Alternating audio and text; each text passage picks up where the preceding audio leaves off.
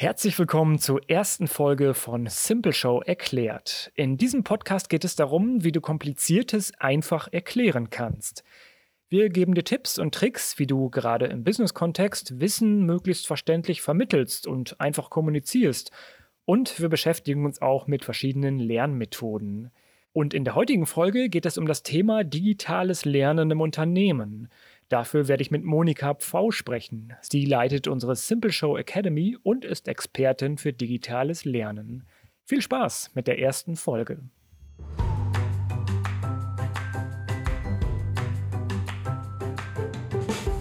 Komplexe Themen, Produkte und Ideen erklären.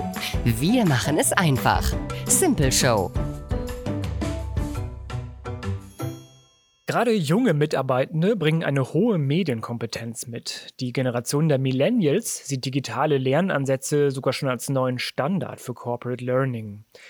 Daher sollten Lerntechniken in der Arbeitswelt an die neuen Anforderungen der Mitarbeitenden und an ihre Medienwahrnehmung angepasst werden. Wir wollen uns jetzt zuerst einmal damit beschäftigen, was Corporate Learning eigentlich ist und warum es auch in der Arbeitswelt wichtig ist, sich neues Wissen anzueignen. Wer als Unternehmen vorne mitspielen will, der braucht Mitarbeitende, die in dem Fachgebiet immer auf dem aktuellen Stand sind. Und das geht gar nicht ohne regelmäßige interne Schulungen. Denn die Arbeitsleistung der Mitarbeitenden muss immer wachsenden Qualitätsstandards und sich ändernden Prozessen und Inhalten gerecht werden. Corporate Learning bietet noch weitere Vorteile, die weniger offensichtlich sind. Wer in Weiterbildungsmaßnahmen investiert, der zeigt seine Wertschätzung gegenüber den Mitarbeitenden. Und das führt dann zu mehr Zufriedenheit und einer größeren Loyalität gegenüber dem Arbeitgeber. Wenn es regelmäßige Schulungen gibt, wissen die Angestellten, dass es im Unternehmen Raum für Entwicklung und Wachstum gibt. Digitale Medien und Tools sind außerhalb der Arbeitswelt schon längst ein fester Bestandteil unseres Alltags. Und deshalb werden sie auch im Unternehmenskontext schnell und einfach von den Mitarbeitenden angenommen. Unsere Welt ist zunehmend vernetzt und digitalisiert. Daher können es sich Unternehmen kaum noch leisten, auf die technologiegestützte Vermittlung von Wissen zu verzichten. Der große Vorteil dabei, Unternehmensschulungen müssen nicht länger auf eine bestimmte Art und Weise durchgeführt werden. Sie können verschiedene Lehr- und Lernmethoden für das optimale Lernergebnis kombinieren. Da gibt es sehr viele Beispiele an beliebten E-Learning-Methoden. Das sind Lehrvideos, Erklärvideos, E-Games, E-Coaching, virtuelle Klassenräume oder sogar auch Online-Simulationen. Ein weiterer Vorteil ist die Flexibilität. Die Lernenden können jederzeit von überall aus auf die Lerninhalte zugreifen.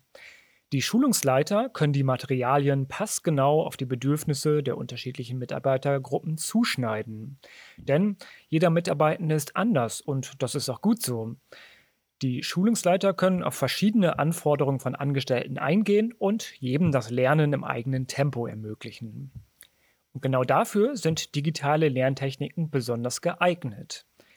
Die Multimedialität kann dabei helfen, das Lernen zu individualisieren und unterschiedliche Lerntypen durch verschiedene Medien und zugeschnittene Inhalte anzusprechen. Die Inhalte lassen sich auch gut verfeinern und optimieren.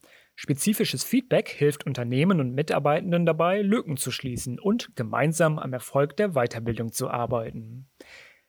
Das steigert nicht nur das Niveau der Personalentwicklung, sondern verbessert auch das Arbeitsklima und spart Kosten. Es gibt mehrere Aspekte und Methoden, die für das digitale Lernen wichtig sind. Ein paar davon möchte ich jetzt mal vorstellen. Zunächst wäre da das selbstbestimmte Lernen. Diese Lernform verfolgt den Ansatz, dass Lernziel und Lerngegenstand vom Lernenden, wie der Name schon sagt, selbstbestimmt werden. Der Lernende entscheidet aufgrund seiner individuellen Erfahrungen, welche Inhalte er bearbeitet, statt den traditionellen Vorgaben wie zum Beispiel einem Lehrplan zu folgen. So kann jeder Lernende seinem eigenen Lerntempo und seinem Interesse folgen, was wiederum seiner Motivation zugutekommt. Denn alles, was wir freiwillig und gerne machen, das fällt uns auch wesentlich leichter. Die Digitalisierung spielt im selbstbestimmten Lernen in die Karten. Schließlich ist Wissen dann nur noch ein paar Klicks entfernt. Der Haken daran, die Fülle an Informationen wird von Mitarbeitenden oft als Hindernis empfunden. Denn wo soll man anfangen und wo aufhören? Darum ist ein entscheidender Erfolgsfaktor beim digitalen selbstbestimmten Lernen ein gutes Mentoring. Es kann auch eine Mischform aus digitalem Lernen und Lernen vor Ort geben, das sogenannte Blended Learning. Das wird auch als integriertes Lernen bezeichnet. Dabei geht es darum, durch die Kombination aus Online und Face-to-Face -face den größtmöglichen Lerneffekt zu erzielen. Durch die Kombination verschiedener Methoden und Medien werden so die jeweiligen Vorteile maximiert und das Lernergebnis noch weiter verbessert. Aber worauf kommt es hier genau an? Ich gebe die Frage mal weiter an Monika. Sie leitet die Simple Show Academy und kennt das Thema aus dem eigenen Arbeitsalltag. Hallo Monika, also was sagst du dazu? Hallo Tim, ich freue mich mega, dass ich beim ersten Simple Show Podcast dabei sein darf. Äh, ich würde die Frage allerdings gern umdrehen. Und zwar, was muss ich tun, damit mein Blended Learning ordentlich schief geht? Na, erstens, ich lasse mich von den schönen Möglichkeiten der Online-Trainingswelt verleiten. Sprich, ich nutze möglichst jedes Tool und jede Funktion, um besonders modern und abwechslungsreich zu sein. Denn auch oder vielleicht sogar gerade beim Blended Learning gilt. Form follows Function. Wie das geht? Na, ich überlege mir am besten einzelne Lernetappen und frage mich dann auch immer wieder, was ist das Ziel dieser einen Etappe? soll zum Beispiel eine Unternehmensrichtlinie erst verstanden und dann angewandt werden. Faktenwissen lässt sich prima online vermitteln. Geht es dann ums Anwenden und Hinterfragen, na, da brauche ich schon den Austausch mit den anderen. Und dafür eignen sich dann Webinare oder vielleicht sogar eine Präsenzveranstaltung. Zweitens. Ich werfe alle Lernenden in einen Topf. Ganz nach dem Motto One Fits All plane ich meine Lernetappen durch.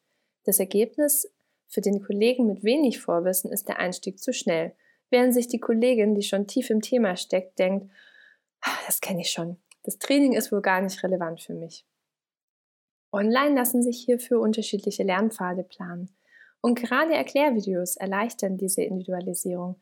Schließlich kann ich hier prima Szenarien entwerfen, in welchen sich die Lernenden wiedererkennen.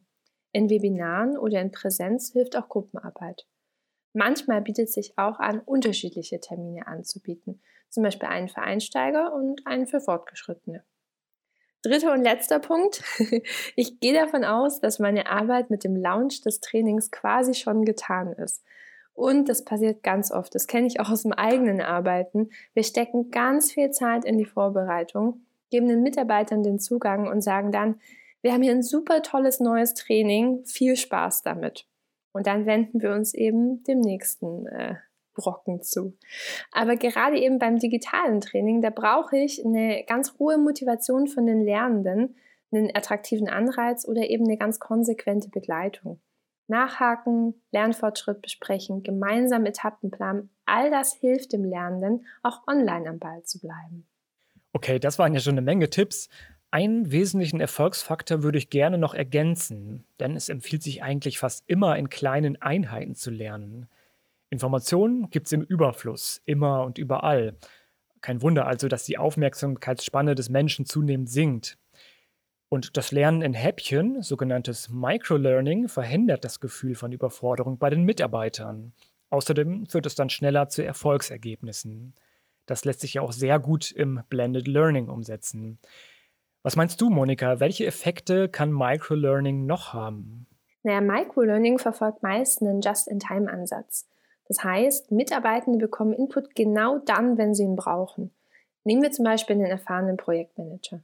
Der soll nächste Woche ein zeitkritisches Großprojekt starten. Die Vorbereitung könnte zum Beispiel so aussehen, wir geben ihm eine kurze Lerneinheit zum Thema fünf Tipps, wie du Zeitfresser in Projekten erkennst und in die Flucht schlägst und bereiten eben, eben so auf seine Aufgabe vor. Ganz wichtig dabei, solche anwendungsorientierten Einheiten, die schärfen die Antennen des Mitarbeitenden.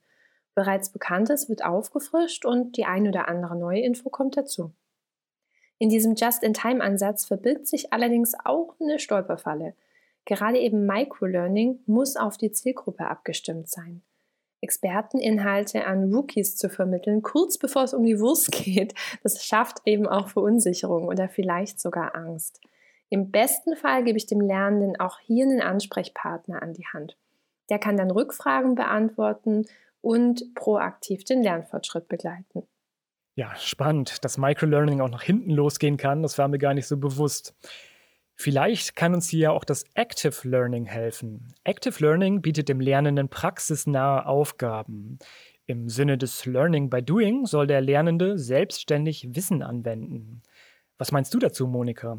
Indem ich eben den Lernenden mit einer Aufgabe konfrontiere, die ihm dabei hilft, neue Herausforderungen erstmal trocken zu üben, kann ich dem Effekt entgegenwirken.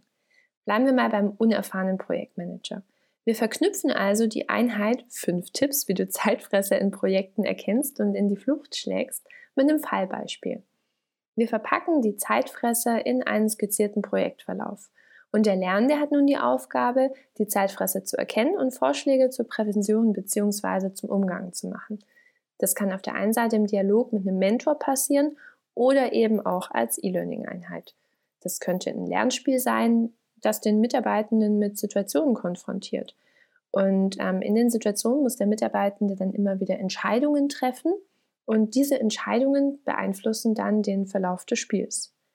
Für welchen Weg ich mich entscheide, Dialog oder Lernspiel, hängt sicher von der Skalierbarkeit ab.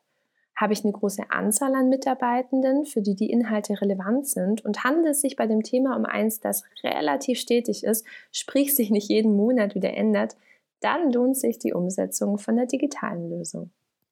Ja, vielen Dank, dass du dein Wissen mit uns geteilt hast. Fassen wir nochmal zusammen. Digitales Lernen bietet viele Chancen. Es greift auf die Medienkompetenz vor allem von jüngeren Mitarbeitenden zurück und kann durch die besonderen Methoden zu mehr Motivation führen als eine klassische Mitarbeiterschulung. Es lohnt sich also, digitales Lernen im Unternehmen in Betracht zu ziehen. Denn, wie schon gesagt, spart man damit einiges an Kosten, sobald das E-Learning einmal konzipiert und etabliert ist. Und damit beenden wir auch schon unsere erste Folge. Wenn ihr mehr über das Thema einfaches Erklären wissen wollt, dann besucht doch mal unsere Website simpleshow.com. Dort erfahrt ihr vor allem, wie euch Erklärvideos dabei helfen, komplexe Sachverhalte einfach zu vermitteln. Vielen Dank fürs Zuhören und bis zum nächsten Mal.